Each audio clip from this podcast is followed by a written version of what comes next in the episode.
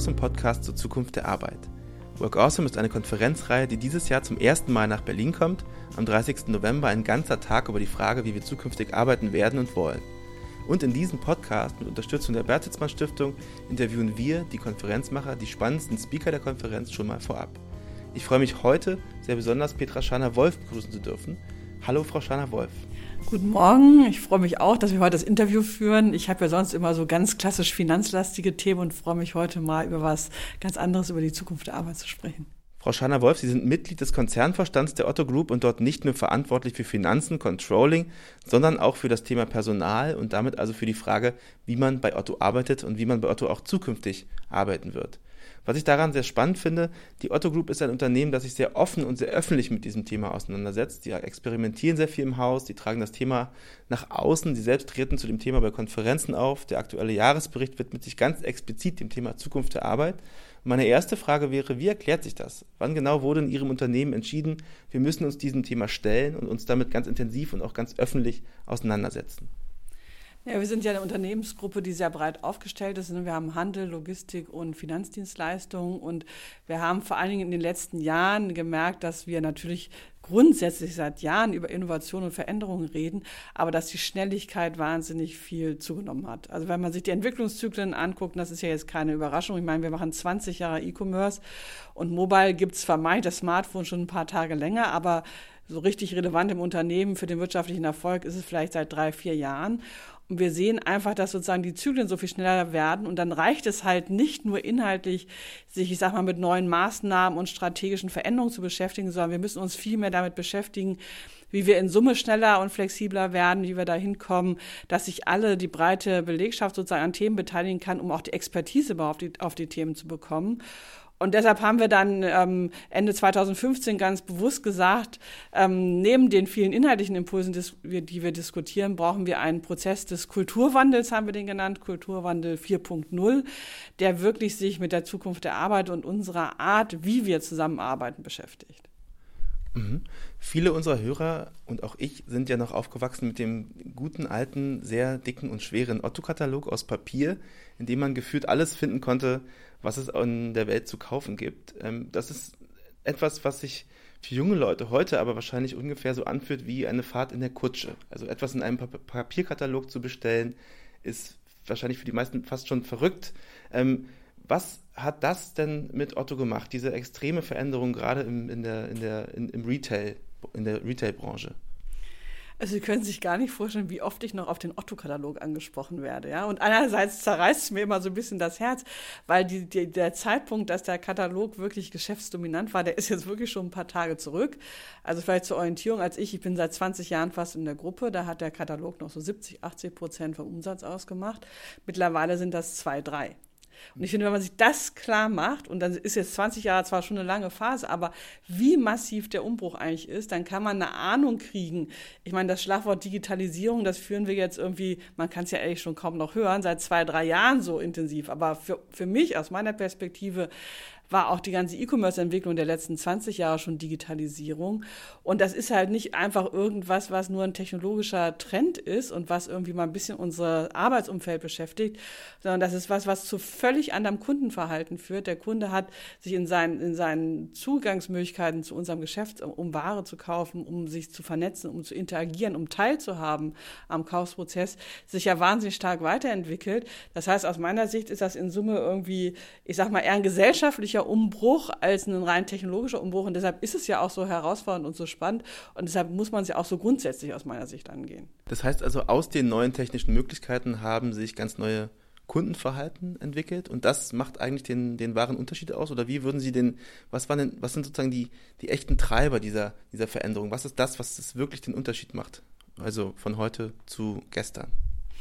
Ja, der Kunde in seiner Macht, wir sagen manchmal so, dass ähm, das Smartphone ist sozusagen das neue Zepter des Königs Kunden. Nicht? Ähm, also der ist ähm, recht allmächtig im positiven Sinne auch, ich sag mal, der, der Selbstbestimmung des Kunden. Also Preisvergleiche zum Beispiel, wir haben eine unheimliche Preistransparenz, ähm, wir haben eine unheimliche Vernetzungsfähigkeit, das ganze Thema, wie beurteilen Kundenprodukte. Also wenn man mal überlegt, wer hat die beste Expertise über ein Produkt, dann ist das historische immer so ein Verkäufer gewesen. Überlegen Sie sich mal, wie allwissend ein Verkäufer sein sein müsste, um heute zu den ganzen technischen Produkten zu beraten. Wir brauchen auch noch den Verkäufer, der beste Berater ist ja eigentlich der andere Kunde. Und das, und ich meine, nicht ohne Grund haben die Plattformen auch so viel Erfolg. Es gibt eine ganz andere Art des Zugangs, die viele Kunden suchen nur noch über die Plattform. Nicht? Also ich meine, nicht ohne Grund ist Amazon deshalb auch so marktdominant. Und ähm, das hat schon die Art, wie wir denken, wie wir uns aufstellen müssen, massiv beeinflusst und hat die Position des Kunden ähm, deutlich gestärkt. Sie haben jetzt schon das Thema Geschwindigkeit angesprochen. Das ist ja auch schon fast ein Klischee, dass man mit der Digitalisierung alles viel schneller und agiler werden soll. Was bedeutet denn dieser Wandel für die Arbeit im Otto-Konzern ganz konkret? Also was musste sich innerhalb der Organisation ändern, um diesen neuen Geschäftsmodellen, diesen neuen Anforderungen gerecht zu werden? Ja, am Ende ist ja die Geschwindigkeit eigentlich eine Resultante aus vielen Maßnahmen. Und wenn ich mal sozusagen ähm, bei mir selber anfange, ich glaube, wichtig ist, ähm, dass wir schon allein in der Vorstandsarbeit ganz anders unterwegs sind als historisch. Das Wesentliche, und das ist ja auch das, was eigentlich agiles Arbeiten bestimmt, ist, dass wir ein sehr klares, strategisches Alignment suchen. Also wir ringen sehr intensiv und auch in einer großen Tiefe miteinander, was die richtige strategische Ausrichtung ist. Und wir erklären uns dazu auch viel tiefer. Also, was ich, wir, ähm, äh, wir informieren unsere Geschäftsführer viel breiter über die Gesamtsituation des Portfolios, wo wir mit den eigenen Geschäften hinwollen. Wir überarbeiten gerade unsere Planungsprozesse, ähm, wo wir viel stärkere Steuerungsimpulse in den Konzernen geben. Aber wir suchen auch sehr stark hierarchieübergreifende Kommunikationsformen. Also, dass man sozusagen nicht darauf warten muss, dass alles so wie, wie früher so durchkaskadiert, sondern ähm, ich meine, wir, wir machen, wir drehen Videos, wir informieren breite ähm, Gruppen in der Belegschaft, wir tingeln durch die Lande, wir sind ja ein weltweiter Konzern, also wir sind in den Gesellschaften präsent, um uns dem Dialog zu stellen, weil wir glauben, dass das dass sozusagen ein klares strategisches Verständnis uns nachher in die Lage versetzt, arbeitsteiliger zu arbeiten. Das ist halt bei 50.000 Leuten, die wir weltweit immerhin sind, ist das ein ganz wesentlicher Aspekt ähm, für Geschwindigkeit.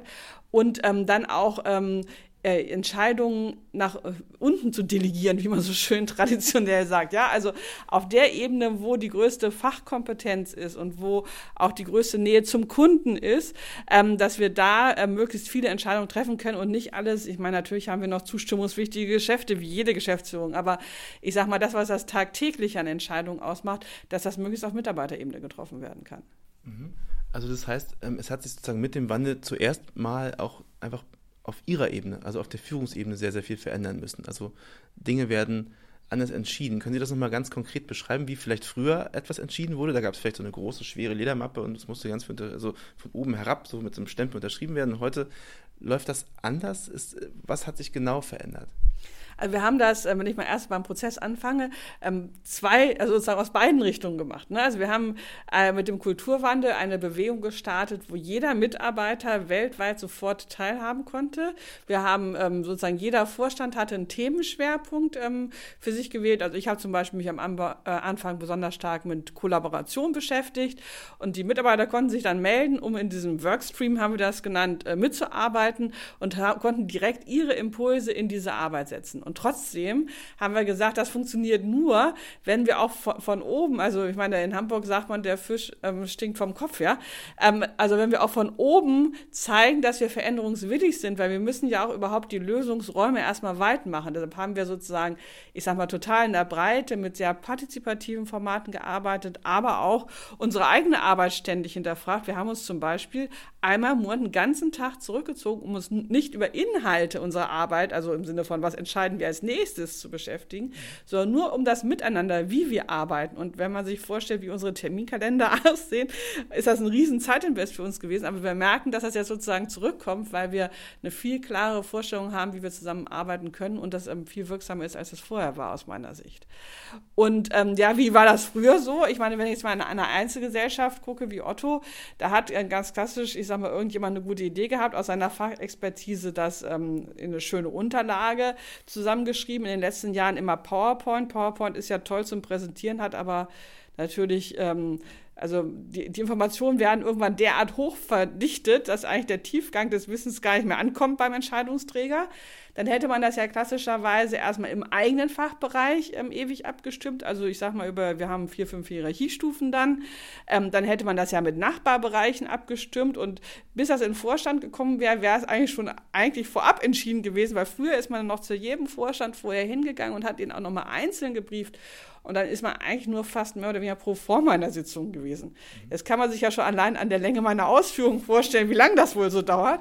Und das, das also natürlich ähm, suchen wir heute auch noch den Schulterschluss mit anderen Fachbereichen. Also zum Beispiel, was heißt das steuerlich, was heißt das rechtlich und so. Das muss natürlich alles gemacht werden.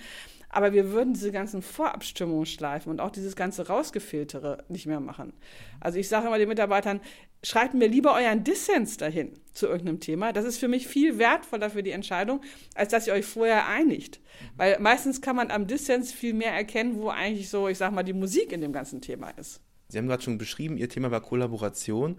Haben Sie dann mit neuen Formaten experimentiert? Sitzen jetzt alle Leute anders zusammen als früher? Müssen die sich jetzt früher miteinander unterhalten? Vielleicht die IT mit der Business Development Unit oder so? Was hat sich da verändert? Also interessanterweise war der erste Schwerpunkt zur Kollaboration auch die Transparenz. Also das, wie, ähm, wie kommuniziere ich über Entscheidungen und wie weiß ich, was in meinem Unternehmen da ist? Wie darf ich zum Beispiel auch auf Zahlen zugreifen und sowas? Aber wir haben uns ähm, natürlich auch damit beschäftigt, was Vernetzungsformate sein können. Also zum Beispiel, ähm, wenn wir über Geschäftsentwicklung berichten, machen wir das mittlerweile zum Beispiel der Bereichsvorstand von Otto in einem Format, das nennt sich Unplugged. Und das soll halt auch genau unplugged sein. Das muss man aber als Organisation erstmal üben. Also am Anfang war das eine relativ frontale Nummer und dann haben die ersten den Mut gehabt, mal mehr Fragen zu stellen. Und mittlerweile ist das ein relativ interaktives Format, wo nicht nur Vorstände auf der Bühne stehen, sondern auch Mitarbeiter, auch Azubis auf der Bühne stehen. Also jeder, der irgendwie, ich sag mal, einen geschäftlichen Impuls geleistet hat und darüber einfach einfach mal eine größere Gruppe von Menschen informieren möchte, kann sich da mittlerweile hinstellen. Und ich glaube, das ist symptomatisch dafür, was wir brauchen. Wir machen zum Beispiel auch sehr gute Erfahrungen äh, mit Formaten, wo wir eigentlich nur einen Rahmen setzen und wo man dann zum Beispiel mit Themen kommt. Also ich sage mal, wir, wir sagen, wir reden heute über Empowerment und man, äh, es wird eine Gruppe von 60 oder 100 Leuten eingeladen. Man kommt mit, mit eigenen Themen und sagt, ich möchte mit Teilen der Gruppe heute diskutieren darüber, ähm, was, wie ich den Dialog mit meiner Führungskraft ändern muss, damit ich mehr empowered bin. Also man kann mit beliebigen Themen kommen, die Leute pitchen sozusagen ähm, für Beratungslots und dann äh, trennt sich die Gruppe in, in so einem Barcamp-Format, äh, diskutiert das Thema und hinterher kommen die Ideen, die man entwickelt hat, zur Gruppe zurück. Und das ist ähm, sehr effizient, ähm, völlig anders. Also früher hätte man ja eine vorstrukturierte Tagesordnung erstmal rausgeschickt mhm. und solche Sachen. Das machen wir da zum Beispiel gar nicht. Und da kommen auch sehr, sehr interessante Impulse und es macht auch allen extrem viel Spaß, ehrlich gesagt, in diesen Formaten zu arbeiten. Und wir haben, wir experimentieren extrem viel äh, mit anderen Formaten, weil das einfach viel aufbricht im positiven Sinne. Mhm.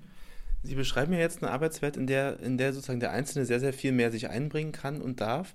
Gleichzeitig erhöht das natürlich im gewissen Sinne aber auch die Qualifikationsanforderungen an die Mitarbeiter, oder? Also müssen sich die Mitarbeiter daran auch jetzt stärker messen lassen, dass sie dann da auch was einbringen können und einbringen wollen?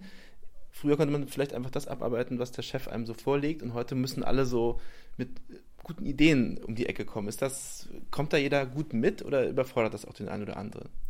Mein Bild ist nicht so sehr, dass es die fachliche Qualifikationsebene überfordert, weil die ist und war immer schon stark ausgeprägt, sondern eher das Thema, dass ich Entscheidungen selber treffen kann und dass ich sozusagen auch keinen, also das überfordert manche oder das überfordert ist vielleicht zu kritisch.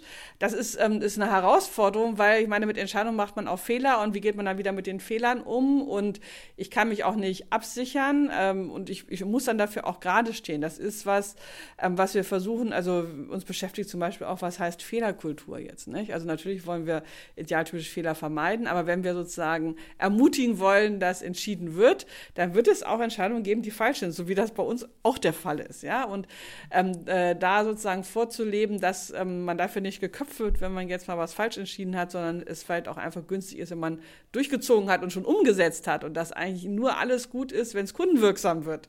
Und wir deshalb da eine ganz andere Toleranz ähm, auch mal, ich meine, das ist was, was, was sich massiv verändert hat. Wir machen, konzipieren das ja nicht vorher durch. Ähm, im Sinne von Pflichtenheften, dass man fast umfällt, sondern wir machen kleine Produkte, der Kunde gibt eine Reaktion, der Kunde sagt manchmal auch, nee, das ist es nicht. Und dann können wir die aber auch relativ schnell wieder anpassen. Nicht? Und das ist, glaube ich, das, was die, ähm, was, was für die Mitarbeiter das Ungewohnte ist, einfach diese Spielräume zu haben und in diesem Zusammenspiel dann auch wie bin ich zum Beispiel jetzt meine Führungskraft ein, wenn ich es denn jetzt selber entschieden habe, ja, da, dass wir uns darin üben müssen, aber ich glaube nicht so sehr in der, in der eigentlichen fachlichen Expertise. Mhm. Das heißt, würden Sie sagen, die Mitarbeiter gehen das gerne mit oder sind die manchmal auch so ein bisschen, also gibt es auch manchmal so den, denjenigen, der sagt so, ja, also früher war es schon irgendwie auch so ein bisschen einfacher, man wusste irgendwie, da kommt eine Ansage, man arbeitet das ab und dann ist die Sache geklärt. Ähm, oder, oder haben Sie das Gefühl, das wird auch als Befreiung wahrgenommen? Also dieses selbstbestimmtere Arbeiten ist eher was, was die Leute auch ähm, ja, gut finden. Wir haben 50.000 Leute, das können Sie sich vorstellen, es gibt eine Menge, die das super und befreiend finden und denen das noch lange nicht schnell genug geht. Und es gibt aber natürlich genauso viele, die sich nach der Clan-Struktur, ich sag mal, der alten Zeit zurücksehen. Oder es ist natürlich im Anfang auch, für viele wirkt es wahrscheinlich chaotischer nicht, weil die alten Rituale nicht mehr da sind und sicher noch nicht, es gibt nicht mehr das feste neue Ritual, sondern das ist alles wesentlich fluider in seinen Strukturen. Und natürlich gibt es viele Mitarbeiter, die das nicht so toll finden. Und man darf sich das auch nicht so vorstellen, dass das gesamte Unternehmen auch in einer Firma die gleiche Schrittgeschwindigkeit in dieser Veränderung hat. Es gibt Bereiche, ähm, wo wir schneller die Arbeitsweisen umstellen, zum Beispiel, was ich agiles Arbeiten beim Programmieren unserer Website. Das haben wir schon vor sieben Jahren gemacht agiles Arbeiten äh, im Steuerreferat, ja, das ist dann vielleicht ein Thema, was jetzt neuer ist. Und dementsprechend haben wir ja natürlich so ähm, eine Organisation der verschiedenen Geschwindigkeiten. Natürlich gibt es an den Übergangsstellen zwischen neuen Arbeitsformen und äh, tradierteren Arbeitsformen riesige Reibungen, weil die natürlich nicht mehr hundertprozentig ähm, in ihren klassischen Ritualen ineinander greifen. Und ähm, gerade Mitarbeiter, die sozusagen an diesen Schnittstellen sitzen, ähm, die finden das natürlich nicht nur toll, weil das ihre Arbeit im Moment natürlich wesentlich komplizierter macht, so wie das ähm, auch für die Führungskräfte übrigens der Fall ist. Ne? Das, das, spielt sich auf allen Ebenen ab, das, ähm, die Herausforderung. Mhm. Jenseits vom Entscheiden und vom sozusagen Selbstverantwortlichsein für viel mehr Dinge als früher, weiß ich, dass es ja jetzt auch bei der Otto Group äh, Möglichkeiten gibt, von zu Hause zu arbeiten oder aus dem Coworking Space. Also es gibt diese sozusagen die Idee, dass man jetzt nicht mehr jeden Tag von neun bis sechs im Büro sein muss. Ähm, wie, wie genau muss man sich das vorstellen? Also was, was sind die Regeln? Wie werden die angenommen und wie, wie gehen die Leute damit um? Hm. Das ist ein super schönes Stichwort mit dem von zu Hause arbeiten. Bei uns darf man seit 20 Jahren von zu Hause arbeiten. Ja, ursprünglich hieß das mal Heimarbeit. Mhm. Ähm, deshalb, äh, das ist eine der Beispiele dafür, dass wir eigentlich über kulturelle Veränderungen reden und nicht in dem Sinn über die Maßnahmenebene. Wir haben das jetzt erstmal umgetauft, ja. Wir nennen das jetzt mal, haben das, haben das in Flex Office umgetauft, weil die Vorstellung, diese tradierte, man hat ja immer das Bild im Kopf, da sitzt jetzt die Mutter zu Hause, weil sie parallel auf ihre Kinder aufpasst und arbeitet in Heimarbeit. Also an die, alle, die mal zu Hause versucht haben, auf ihre Kinder aufzupassen und parallel ernsthaft zu arbeiten, die können jetzt nur laut lachen, weil das Bild ist sowieso schon in sich falsch, ja. Ähm, außerdem ist es ja überhaupt nicht die Frage, dass ich mit meinem, mit meiner Arbeit zu Hause sitze. Also zum Beispiel, ich habe ja eine, eine gewisse Reisetätigkeit. Die, die, die Tatsache, dass ich überall auf der Welt voll arbeitsfähig mittlerweile bin und zwar ohne Modem, ohne großes Tralala, mit ähm, alle Dateien ständig verfügbar, sämtliche Interaktionsformen verfügbar, bis zum Videokonferenz und also alles, was ich hier zu Hause habe, habe ich auch überall auf der Welt. Ja, zeigt ja, dass wir nicht darüber reden, ob jemand zu Hause arbeitet ähm, oder hier im Büro, sondern wir eigentlich, deshalb haben wir es jetzt mal Flex Office genannt, ja, man theoretisch irgendwo sich befindet und von da arbeiten kann. Und da aber eine kulturelle Komponente dabei ist, ähm, reden wir bei solchen Sachen auch darüber, dass wir zum Beispiel ein Instrument wie eine Betriebsvereinbarung, ja, also wo ich zwischen den Parteien, also zwischen Mitarbeiter, Führungskräften, aber auch mit dem Betriebsrat bestimmte, ich sag mal, Themen reguliere, wer hier eigentlich für was zuständig ist, wer was verantwortet. Also zum Beispiel früher war es so bei Heimarbeit, da kam der Arzt nach Hause und hat geguckt, ob, ob die Rahmenbedingungen, also ob ich sauber da arbeiten kann, ja, also ob ich an einem Tisch sitze, ob ich da gerade sitze, ob das meine Gesundheit gefällt. Das ist natürlich undenkbar, wenn wir jetzt über FlexOffice reden und ich weltweit irgendwo sitze, da kann ja nicht überall der Arzt kommen im, im wörtlichen Sinne, ja. Ähm, also, also da, da steht jetzt zum Beispiel, der Mitarbeiter ist selber dafür verantwortlich, dass er die Rahmenbedingungen der Arbeit so setzt, dass er gesundheitlich daran keinen Schaden nimmt. Und das hört sich lächerlich an, aber das sind sehr, sehr viele Sachen, die wir da regeln müssen. Auch zum Beispiel Arbeitszeiterfassung und all solche Dinge, ja. Also wir haben sozusagen eine Betriebsvereinbarung dazu gemacht, um einen Rahmen zu setzen, wie wir uns das vorstellen, die die Verantwortung zwischen Mitarbeiter und Führungskraft neu regelt. Aber das vielleicht Wichtigere ist, wir haben auch allen nochmal gesagt, das ist erstmal grundsätzlich euer Recht und ähm, wir haben ermutigt, dass man auch die Führungskräfte zugibt, weil wir haben natürlich Bereiche, wo Führungskräfte das ähm, nicht so günstig finden für die Arbeit. Und es gibt auch Bereiche, wo es total ungünstig ist für die Arbeit, wo es auch nach wie vor zulässig sein muss, dass eine Führungskraft sagt, nee, in dem und dem Rahmen kann ich mir das auch nicht vorstellen. Ja? Also dadurch, dass man die Rahmenbedingungen flexibler setzt, naja, ähm, zum Beispiel in der, in der äh, selbst in der Programmierung haben wir viele Führungskräfte, die sagen zu einem Stand-up, äh, das einmal die Woche stattfindet, das funktioniert einfach physisch besser als virtuell. Ich möchte, dass ihr zu diesem Stand-up da seid. Oder wir haben natürlich ähm, äh, Mitarbeiter, die, was ich, ähm, äh, die stark ins Haus vernetzt sein müssen. Also wenn jetzt meine, ähm, zum Beispiel mein Steuerreferat, ähm, äh, die müssen zumindest die Erreichbarkeit sicherstellen, ja, über bestimmte, ich sag mal, Öffnungszeiten, Anführungsstriche, sind keine echten Öffnungszeiten, aber da, da, da muss es selbstverständlich sein, dass sich dann die Mitarbeiter auch so organisieren, dass sie von, ich sag mal, von 8 bis 18 Uhr irgendwie erreichbar sind für die Kollegen aus dem Konzern. Und dass nicht auf einmal alle sich Arbeitszeitmodelle ausdenken, wo dann Riesenlücken in solchen Sachen entstehen. Also ganz viele praktische Sachen des Lebens, ähm, wo man schon irgendwie einen Rahmen setzen muss für. Ähm, aber, ähm, und wo man vom Prinzip zwischen den Parteien ja, ich sag mal, Rituale neu aushandeln muss. Und das ist eigentlich die Herausforderung für Mitarbeiter und Führungskräfte. Mhm. Inwiefern ist, ist sozusagen das Problem für Führungskräfte, dass sie das Gefühl haben, sie müssen jetzt total viel kontrollieren, ob die Leute dann wirklich arbeiten? Ähm, ist das ein Problem? Also gibt es da so, so Leute, so ein bisschen so Kontrollfreaks, die damit größere Probleme haben? Oder ist das eigentliche Problem eher, dass die Mitarbeiter permanent so eine Art schlechtes Gewissen haben, weil man ja nie wirklich weiß, ob ob man wirklich arbeitet. Ich, ich, ich kenne das aus eigener Erfahrung, dass man oft das Gefühl hat, man muss erst recht zeigen, dass man ganz viel gearbeitet hat, weil, weil, man, weil man das Gefühl hat, man steht unter so einem Generalverdacht, wenn man ja nicht im Büro auf seinem Bürostuhl sitzt. Also ich glaube, man muss kein Kontrollfreak sein, als dass einem das vielleicht schwerfällt, sondern ich meine, alle sagen, es zählt nur das Ergebnis der Arbeit, aber alle wissen wir, wie schwer es ist, sozusagen ein Gefühl dafür zu entwickeln, wie viel Zeit brauche ich für welches Ergebnis bei der Arbeit. Und das ist natürlich, ich meine, ähm, bei mir ist das auch so. Wir haben das gelernt, indem wir sozusagen, äh, wie, wie spüren wir Arbeitslast? Ich meine, mal neben Stunden aufschreiben und solchen Sachen, ja, sondern wir gehen durch die Bereiche und wir gucken den Menschen in die Augen und wir sehen, ob da einer jetzt ganz unter Strom ist oder weil der einen vielleicht anspricht oder nicht. Und diese, ähm, wenn ich das jetzt sozusagen aus Distanz mache, dann funktioniert dieses, dieses Ritual ja nicht mehr und deshalb braucht es ähm, ja, einem, einem intensiven Dialog, glaube ich. Ne? Was habe ich, also dass man immer mal wieder regelmäßig guckt, was habe ich eigentlich gedacht, was du in der Zeit schaffst, was hast du geschafft und warum schaffst du nur das? Und auf der anderen Seite ist es aber genauso, der Mitarbeiter, das geht mir auch so. Ähm, äh, man, man ist halt, ich sage mal, viele Jahre so sozialisiert worden, dass Anwesenheit Arbeit ist. Und ähm, wir alle wissen aber, dass teilweise die Effizienz viel höher ist, wenn sie, wenn die Arbeit an anderen Orten ausgeführt wird. Und sich dazu die geistige Freiheit zu nehmen und in gewisser Weise auch den Mut zu haben und dann auf sich selber eine Grenze zu setzen.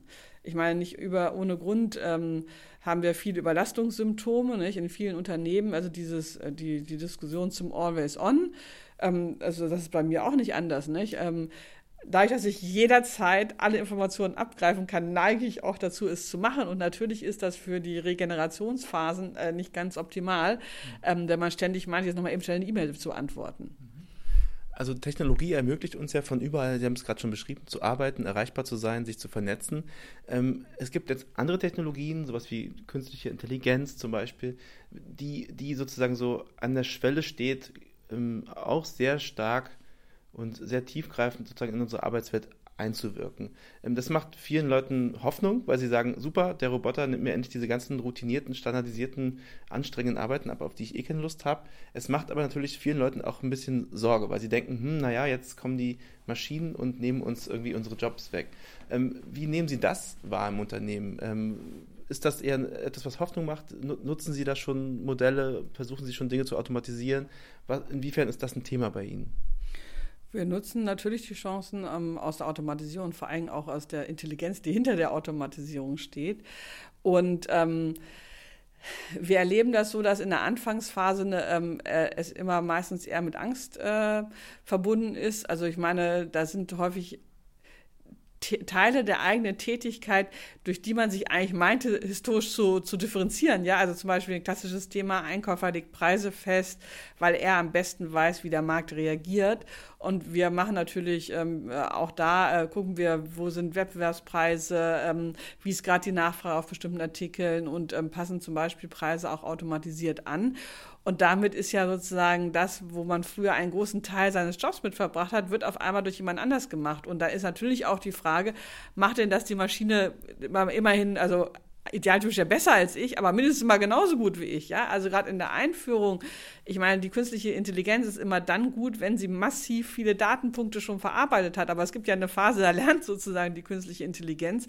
Und da brauchen wir auch äh, Mechanismen, dass wir gucken, ob das, was da sozusagen automatisiert entschieden wird, ob das eigentlich auch noch ein genauso guter Output ist, wie das, was wir vorher vielleicht händisch gemacht haben oder mit Expertise gemacht haben. Nicht? Und ähm, deshalb ist das ähm, vor allen Dingen in der Einführung, glaube ich, muss man da einen sehr, sehr guten Blick drauf haben. Muss, ähm, wir machen viel so AB-Situationen, also wo wir sozusagen künstliche Intelligenz gegen ähm, tradierte ähm, Vorgehensweisen laufen lassen, um darüber sowohl für uns die künstliche Intelligenz besser zu machen, indem wir das Regelwerk anders einstellen können, aber auch das Vertrauen aufzubauen, dass man bestimmte Tätigkeiten abgeben kann. Und jetzt sind wir natürlich, sind wir glücklicherweise in vielen Bereichen so, wenn wir wachsen, dass wir den Mitarbeitern andere Aufgaben geben können. Aber ich bin mir sicher, dass es auch jetzt mal nicht nur in unserer Unternehmensgruppe, sondern auch ähm, ähm, ähm bundesweit nicht dazu, äh, auch dazu führen kann, dass bestimmte, äh, in bestimmten Arbeitsbereichen wir weniger ähm, ähm Arbeitskräfte brauchen brauchen. Und deshalb glaube ich halt, ähm, dass es nicht eine rein technologische Veränderung ist, vor der wir stehen, sondern wirklich ein gesellschaftlicher Umbruch. Und das macht es so herausfordernd. Wenn wir jetzt mal etwas weiter in diese Zukunft der Arbeit schauen, äh, also wenn Sie mal überlegen, in 10, 20 Jahren, ist immer eine schwierige Frage natürlich, was sind vielleicht heute schon absehbare Veränderungen, die, die definieren werden, wie wir morgen arbeiten? Was zeichnet sich am Horizont ab als, ja, als Arbeitswelt der Zukunft? Ich stelle mir den Übergang zwischen äh, Mensch und Maschine, den wir immer jetzt so digital 01 denken, sehr fließend vor. Ja, also das, ähm, also als ob das wie so, wie so ein Teil äh, von uns wird, das, ähm, das sehen wir ja auch in, ich meine, das Handy ist ein, also so eine klare Indikation dafür, dass wir bestimmtes Wissen sozusagen jederzeit ähm, maschinengestützt verfügbar haben und nicht mehr selber im Hirn haben müssen. Und ähm, äh, ich glaube, dass sich sozusagen gewisserweise Mensch und Maschine aneinander anpassen werden. Und das ist gar nicht so, ich sag mal so ähm, abgedreht, wie sich das vielleicht anhört. Das ist, was ich sowas Banales, wie dass man heute keine Telefonnummern mehr auswendig kann, nur noch die von früher, als man noch gewählt hat, ja. Das ist ja ein Zeichen dafür, wie sich Mensch und Maschine aneinander adaptieren und keiner empfindet es ja als Schmerz, außer wenn er sein Handy verliert, dass er die Nummer nicht mehr auswendig weiß, nicht? Also ich glaube, das wird ein total fließender Übergang. Ich ähm, glaube, dass ähm, äh, wir denken jetzt ja immer noch sehr stark in Strukturen, das ist ein Mitarbeiter einer Firma und das ist ein externer. Und wir sehen eigentlich, dass die Arbeitsrealität da sehr fließend wird. Also wir sehen ähm, auf der Mitarbeiterseite ähm, viele Mitarbeiter, die ähm, sich vorstellen können, ähm, Teile ihrer, Arbe ihrer Zeit oder ihrer Arbeitskraft woanders zu verbringen. Also dieses klassische, das 100%-Modell ist das Standardmodell und Teilzeit, da arbeiten vielleicht noch ein paar Frauen und so. Ich glaube, das wird viel fließender werden. Und ähm, die, die externen Formen der Arbeit werden sich noch viel intensiver mit den im Unternehmen sozusagen formal beschäftigten Mitarbeitern vermischen und viel, viel durchgängiger werden. Das ist ähm, eindeutig jetzt schon zu sehen und das wird massiv mehr werden. Ich kann mir auch vorstellen, dass wir langfristig nicht mehr physisch auch als eine Firma in einem Gebäude sitzen. Eigentlich fragt man sich ja heute schon, warum alle in Städten Stunden im Auto sitzen, um irgendwo hinzufahren, um dann da vermeintlich ihre Arbeit zu verrichten. Ja, vielleicht haben wir irgendwann wirklich im großen Stil Coworking Places, die aber jetzt nicht so wie bei uns jetzt ein Coworking Place verschiedener Bereiche von Otto sind, sondern die ein Coworking Place von Otto, Philips und noch drei anderen Hamburger Firmen sind. Nicht? Warum sollen wir nicht gemischt gemeinsam in bestimmten Gebäuden setzen und trotzdem ähm, eine Identität zu einer Firma ähm, noch haben? Also ich, ähm, ich würde da auch Riesenkraft drin sehen, weil es natürlich unheimlich viel Zeit freisetzen würde, die wir jetzt unnötig verbringen. Ähm, ich glaube, dass ähm, die tradierte Vorstellung, ich gehe zur Arbeit und ich habe meine Freizeit, die ist jetzt schon sehr weit aufgelöst, dass, das, dass wir ganz andere Lebensarbeitsmodelle haben werden. Ähm, auch mit einem großen Bedarf, andere Dinge im Leben zu befriedigen, als sozusagen die reine die Arbeit zu verrichten. Also ich sage mal gesellschaftliche Impulse zu leisten. Ich hoffe, dass wir im Bereich ähm, Familie und Beruf deutliche Fortschritte machen. Das ist ja immer noch relativ weit voneinander entkoppelt, nicht? Also das findet in getrennten Räumen sozusagen noch statt. Das könnte ja viel integrierter ablaufen, ähm, sodass ich glaube, dass wir da ähm, noch ganz, ganz, ganz viel Veränderung sehen in, in der Zukunft der Arbeit. Mhm. Wenn wir jetzt mal von Otto sozusagen den Horizont etwas erweitern und auf, auf Deutschland schauen als Wirtschaftsstandort, als Gesellschaft, ähm, haben Sie das Gefühl, dass wir all diese Veränderungen, die Sie ansprechen, dass wir da schon ganz gut auf Linie sind, dass die Rahmenbedingungen dafür schon gesetzt sind, dass wir, dass wir auch den Diskurs, der dafür ja vielleicht notwendig ist, für all diese Veränderungen, dass der geführt wird? Oder, oder denken Sie, das Thema Zukunft der Arbeit könnte eigentlich deutlich präsenter sein oder sollte das vielleicht? Also ich empfinde es so, dass der Diskurs stärker wird. Ich halte das für zwingend notwendig. Ich glaube, der muss massiv intensiviert werden, und zwar durch alle möglichen gesellschaftlichen Gruppierungen. Also ich glaube, es ist an uns äh, als Unternehmen äh, in Richtung Politikunterstützung zu leisten, was eigentlich, wie viel Notwendigkeit wir brauchen, sei es in technologischer Infrastruktur, aber sei es auch in Veränderungen von Gesetzen in Rahmen, also ich sage mal Mitbestimmungsgesetz, Arbeitszeitgesetze. Ähm, wie müssen wir die äh, modernisieren? Wie schaffen wir es aber auch? Ich meine, wie sind zukünftig zukünftig Rituale zwischen ähm, Betriebsräten, Gewerkschaften und Unternehmen. Ja, also da sieht man ja, ähm, dass da klare Veränderungsbedarfe sind. Und ich glaube, es braucht aber auch einen breiten gesellschaftlichen Diskurs, also auch vielleicht unterstützt durch, ich sag mal, ähm, äh, sowas wie Kirchentagsdiskussion, also ich sag mal aus einem stärker religiösen Bereich, weil wir uns schon das, ähm, äh, alle Ergebnisse, gucken wir mal, jetzt hatten wir gerade Wahl, ja. Wir sehen, dass das Thema Polarisierung in Deutschland stark zunimmt. Wir sehen in anderen Ländern wie in den USA, dass sie noch viel weiter schon gekommen ist, die Polarisierung. Und ich glaube, wir können ähm, äh, wir müssen offener über Pros und Cons in dieser Veränderung reden. Die Veränderungsgeschwindigkeit ist zu groß, als dass man nur die positiven Seiten spüren wird. Und da braucht es einen, einen breiten Diskurs und da braucht es auch Raum, dass man auch seine Ängste dazu äußern kann und dass man sich überlegt, äh, gemeinsam sich unterhakt, wie man die Probleme, die damit verbunden sind, ähm, ähm, auch wirklich zu einer Lösung führt. Und ich glaube, es braucht vor allen Dingen da Kollaboration. Ja, es braucht nicht sowas wie die Unternehmenslenker oder die Politiker, die irgendwas nicht machen, sondern es mhm. braucht eine Vernetzung der verschiedenen gesellschaftlichen Gruppen, um die Themen zu lösen. Und ich glaube, da gibt es einen großen Bedarf an Fortschritt. Mhm. Das heißt, die sehen auch die Polarisierung auf der politischen Ebene als Folge der technischen Veränderungen der Arbeitswelt. Also das ist ja sozusagen eine Lesart, dass man sagt, es gibt eben sehr viele Leute, die sehr stark profitieren von den neuen Möglichkeiten, aber es gibt eben auch viele, die ihnen die sehr viel Sorgen macht, weil deren Anforderungsprofile vielleicht nicht mehr so hundertprozentig passen zur, zur, zur digitalen Arbeitswelt. Ist das also auch eine Verantwortung im Sinne einer politischen Verantwortung, sich da mit, mit der Art und Weise, wie wir arbeiten, neu aufzustellen und da sozusagen auch neue Chancen zu ermöglichen oder meinetwegen sowas wie ein Grundeinkommen einzuführen. Das wird ja auch immer, immer gerne diskutiert. Also ich, ich sehe das so, wie ich es am Anfang vom Interview gesagt habe. Also es ist nicht ein technologischer Wandel nur, sondern es ist ein gesellschaftlicher Umbruch und damit ist es natürlich auch ein politisches Thema, aber viel breiter als ein rein politisches. Und ja, ähm, äh, wir müssen vielleicht über sowas wie ähm, äh, Einkommen und Einkommensverteilung der Zukunft natürlich reden, aber auch, ähm, wie definiere ich mich selber, nicht? Also ähm, viele definieren sich selber halt über ihre Arbeit und wenn wir Gruppen haben, die in gewisser Weise keinen Zugang zur Arbeit haben oder mit ihren bisherigen Qualifikationen nicht, dann kommt das ganze Thema äh, Weiterentwicklungsmöglichkeiten, wie lerne ich, wie, wie ist Bildung der Zukunft, ja? Wie, wie bereiten wir unsere Kinder darauf vor? Ähm, ich bin mir sicher, dass wir in, in, der, in der Entwicklung unserer Schulsysteme bei weitem noch nicht weit genug sind, um auf diese starke Veränderungsgeschwindigkeit zu reagieren, ähm, ist da ähm, äh, viel Veränderung nötig. Aber ich meine, in Summe ist das natürlich auch eine, eine super Chance, auch nochmal ähm, integrierende Signale ähm, zu setzen. Und auch, ich meine, ähm, das, was, was uns in Deutschland auszeichnet, ja, ein breites Unternehmertum, wo wir auf vielen, vielen Schultern Veränderungen gemeistert haben, auch als Stärke für die Zukunft mitzunehmen. Ne? Frau Schanner-Wolf, vielen Dank, dass Sie sich die Zeit genommen haben, hier heute unser Gast zu sein im Work Awesome Podcast. Wir freuen uns, Sie am 30.11. in der Alten Münze in Berlin-Mitte auf der Bühne zu sehen bei der Work Awesome Konferenz. Wenn auch Sie teilnehmen und mit uns diskutieren möchten, unter www.workawesome.de gibt es die Tickets. Wir bedanken uns bei Ihnen fürs Zuhören bei Popsticke, der wunderbaren Berliner Band, die uns die Musik für diesen Podcast liefert. Und wir bedanken uns bei der Bertelsmann Stiftung, unserem Partner für diesen Podcast. Mein Name ist Lars Gede. In drei Wochen gibt es die nächste Folge. Bis dahin vielen Dank und tschüss.